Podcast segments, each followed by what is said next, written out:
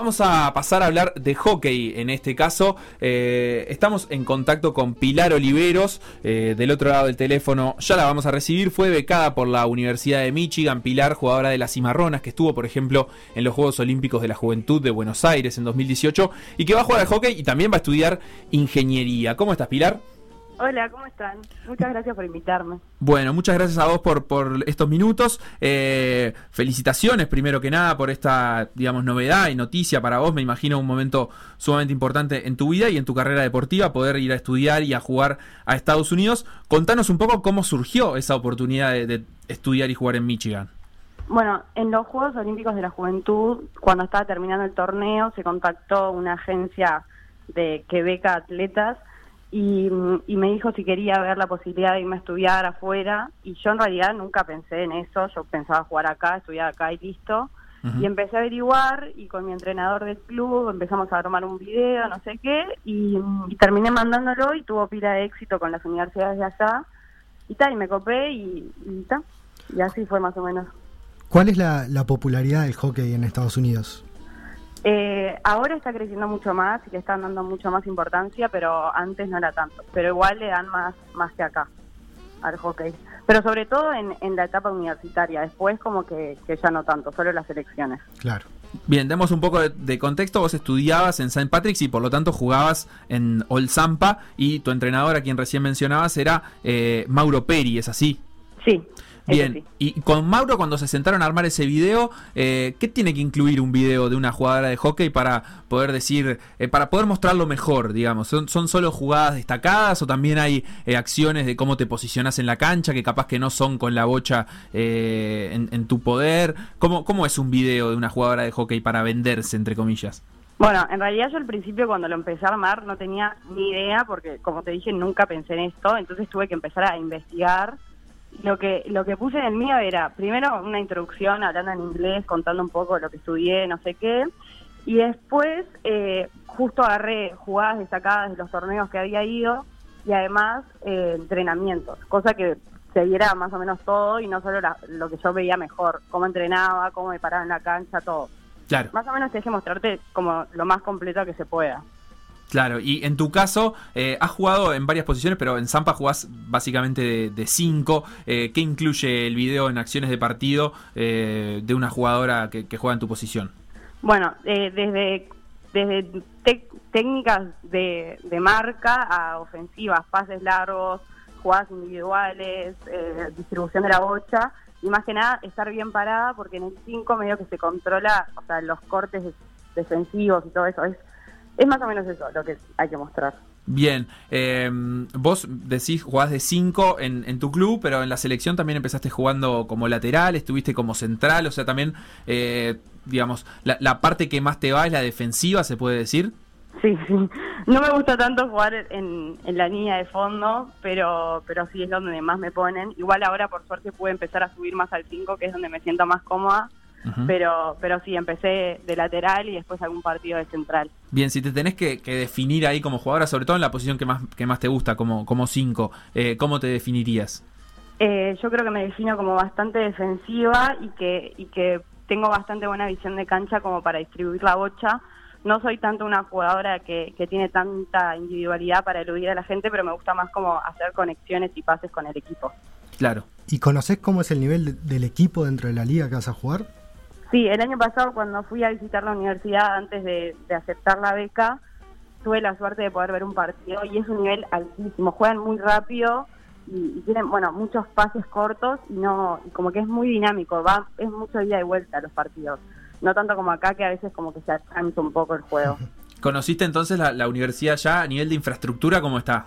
No, es una locura. El hockey tiene un edificio solo para, tipo el hockey de, de Michigan tiene un edificio solo para ellos que tiene gimnasio, lugares para comer, sala para hacer las charlas, bueno, cancha ni hablar, eh, estadio, tribunas, todo.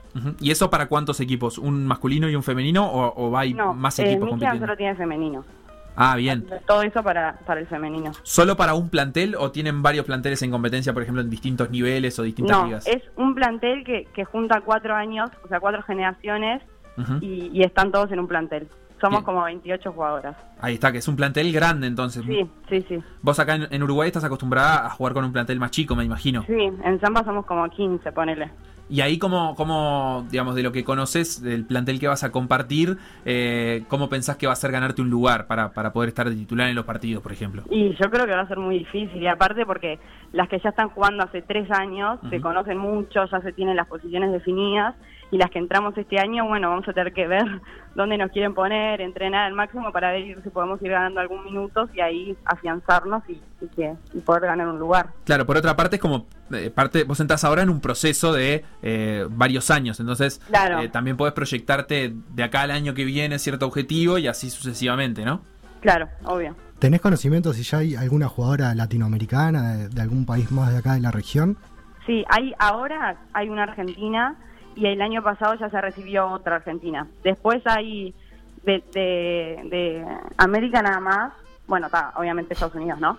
Y después hay de Europa, de Alemania, Holanda, eh, España. Bien, así que li- lindo nivel. Eh, Sí.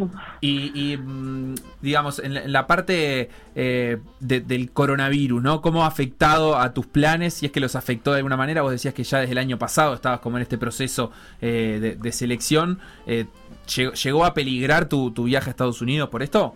Sí, en realidad ahora está, o sea, se va a concretar, pero estamos medios a la espera porque en Estados Unidos se juegan dos torneos y uno ya lo cancelaron porque está complicada la situación allá. Claro. Y, y uno ya lo cancelaron y ahora ya en realidad el 11 empezaba la pretemporada, o sea, ya me estaba por ir, pero si se atrasa el torneo, capaz que empiezo las clases online acá y me voy un poco después.